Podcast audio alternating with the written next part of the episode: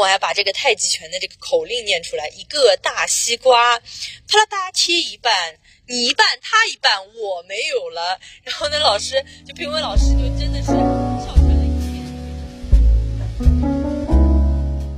欢迎收听微微的抓马，聆听戏剧人的私房故事，散场后的精彩生活。我是爱聊天的微微。今天和我聊天的这一位叫告一平。我第一次看到她的时候就在想，哇，怎么有那么漂亮的女孩子？身材高挑，气质出众，而且有一种古典美的感觉。后来我和她聊天才发现，其实她的性格和长相差别真的太大了。高一平是一个特别开朗活泼的女孩子，有时候还挺幽默的。那现在呢，她是上海沪剧院的青年演员。不过小时候，她对戏曲真的是一点概念都没有。如果爷爷在家里看什么戏曲节目，那他肯定是要把遥控器抢过来换台的。所以他自己也没有想到有一天戏校的考试报名单会到他的手里。不过既然有这么个机会，为什么不去试试呢？考不考得上都没有关系嘛，重在参与。这个勇气还挺值得表扬的。那到底考场的效果怎么样呢？走着瞧呗。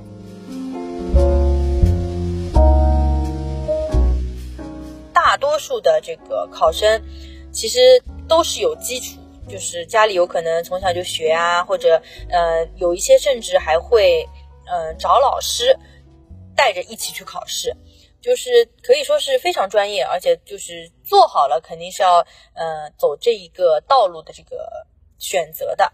我就决定，哎呀无所谓，就当是一个人生经历嘛，就就去玩一玩，见识见识。毕竟上戏也是一个非常有名的学府嘛。后来我去了之后呢。就考了那个越剧和沪剧。我记得第一次去考试的时候，初试啊，上面要要求就是说学一首歌，然后我还就在那个前一个礼拜就学了一首那个康定情歌，就跑马溜溜的山上，就有可能也比较适合我的嗓音条件，比较宽，比较亮吧。然后后来就初试很顺利的通过了，然后复试呢就说希望能学一段就是戏曲。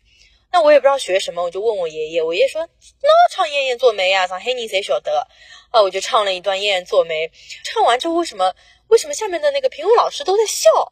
我后来才发现，原来我唱错了。我爷爷教我的呢是：“也许太鲁莽，有待侬深深讲。我来做个媒，管了像不像？哦，而且当时还不会咬字啊，就管了像不像？后来。后来那个评委老师就在那里笑，我也在想，哎，为什么要笑啊？难道是我唱的不好听还是什么的？后来我真的学习了才知道，哦，原来我是唱错了。然后紧接着呢，老师说要学一段那个声训动作啊什么的。我想我从小也没有学过，我就说那我要不就打一个太极拳吧。然后我还把这个太极拳的这个口令念出来：一个大西瓜，啪啦哒切一半。你一半，他一半，我没有了。然后那，老师就评委老师就真的是笑成了一片，就觉得怎么怎么那么搞笑。就后来我复试呢也顺利的通过了，到总复试了，就开始要学习一点，就正经的要学一些东西了。他们呢会有一个类似于像这种速成班吧，就会让你们先去学学一个上午，然后第二天再去考试。呃，其实说实话，刚开始我是真的学不进。就是别人有可能学一两遍就会了，甚至有些就是很多孩子有可能本身就会，而我真的是感觉像听天书一样，不管从咬字还是从唱还是什么，就一窍不通，就也很幸运吧，就经过自己的努力也算是过去了，就算正式进入了这个戏校。然后当时呢，我还记得在这个进入的之前啊，老师还给我打了两个电话，就问你如果越剧和沪剧同时选择你，你会选择哪个？那因为我本来就对这两个都不是太了解嘛，我就问我爷爷，然后我爷爷说：“那我们上海人呀，肯定选沪剧的了。”然后后来我就进了沪剧班。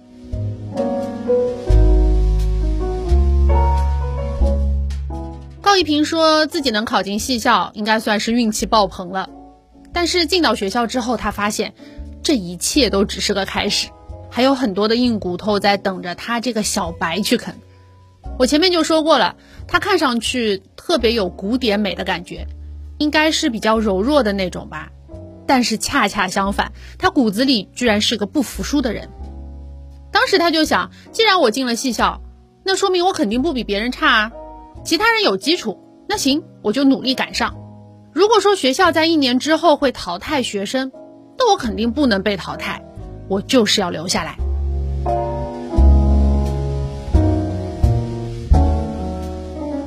正式进沪剧班之前啊，我们就是正好那个暑假嘛，暑假我们就开展了一次集训，就是学学唱腔啊，学学声训啊，学学呃一些我们有可能进了戏校之后会学习的课程。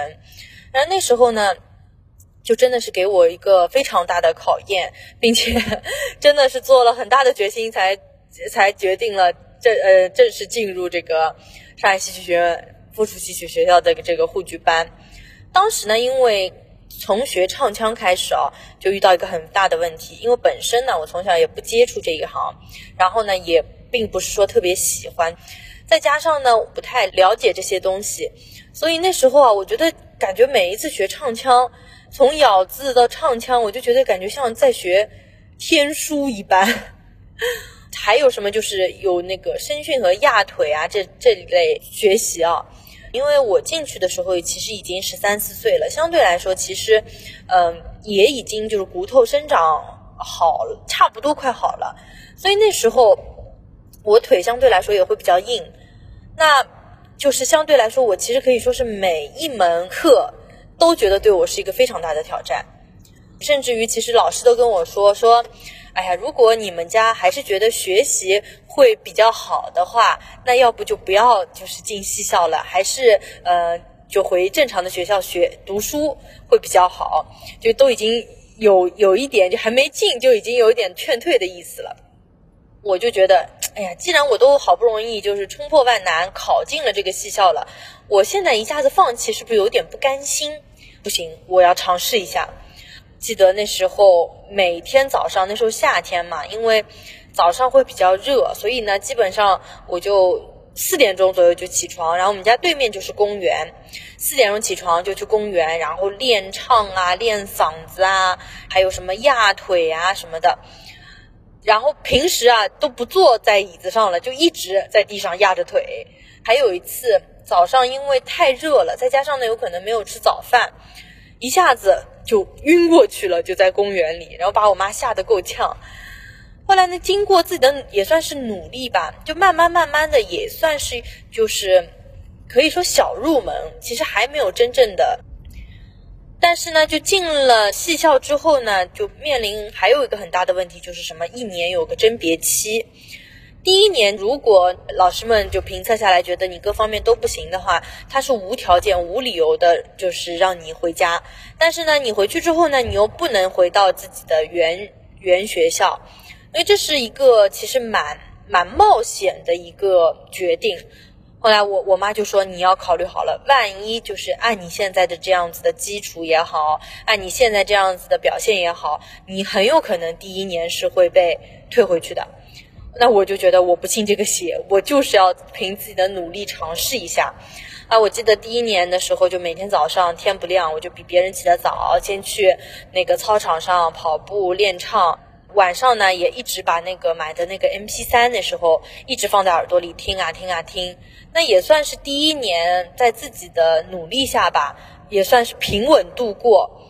直到了后面。第一个学大戏的时候是大雷雨嘛，然后是跟山妹老师，然后学习唱戏。就山妹老师呢，就教会了，他就说，其实你嗓音很好，但你为什么嗓子一直会哑呢？因为你根本不会用方法，所以呢，你这个一直用嗓子吼，再好嗓子的人都会就嗓子坏掉的。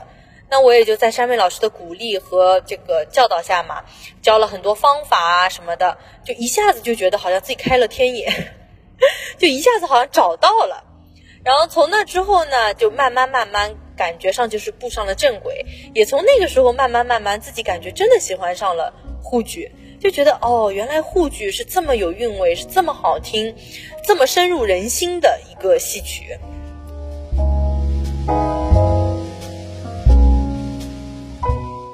我真的太佩服高一平了，你说这不管是夏天还是冬天，四点钟肯定是天还没亮。如果他只是偶尔那么几天四点钟起床，那倒也不稀奇了。重点是他天天都在四点起床，到对面的公园去练功练嗓子，就这股子韧劲儿啊，还真不是谁都能有的。就冲着这一点，我觉得他干什么都一定是能成功的。可能也正是因为这样，他后来在戏校的日子都挺顺利的，而且在毕业之后还进入了上海沪剧院。那高一平告诉我啊，他自己是从小跟着爷爷奶奶长大的，虽然以前总是跟爷爷抢电视看，但是自从他学了沪剧之后，爷爷就变成了他最大最忠实的粉丝，所以在他的心里也是有一个小心愿的。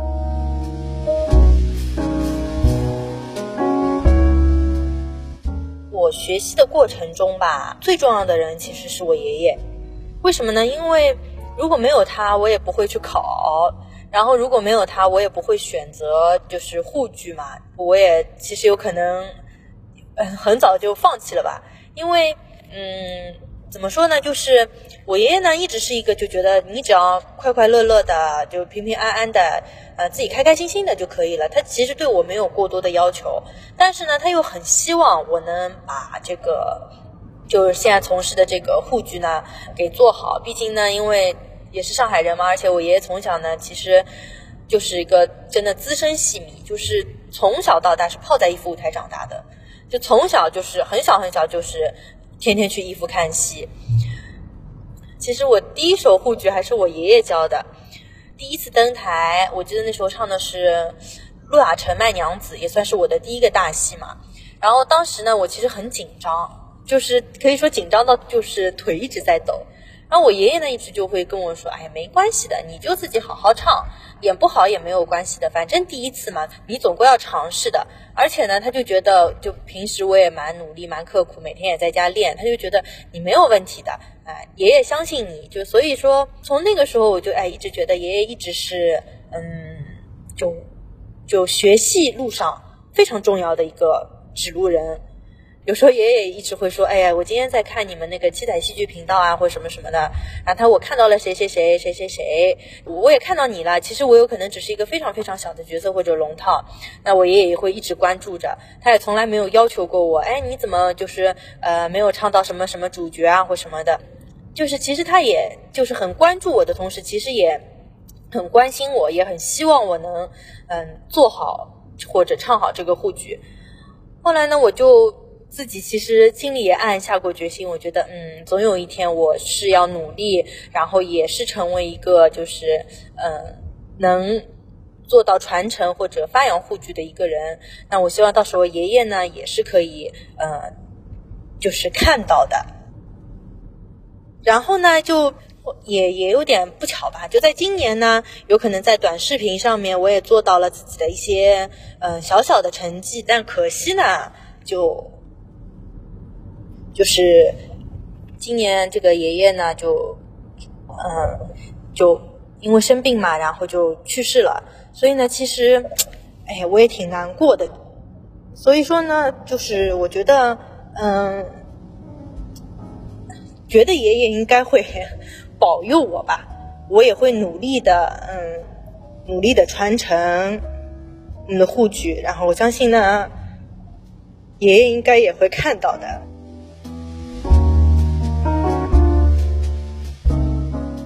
说到这里，你们肯定都听得出高一平哽咽了。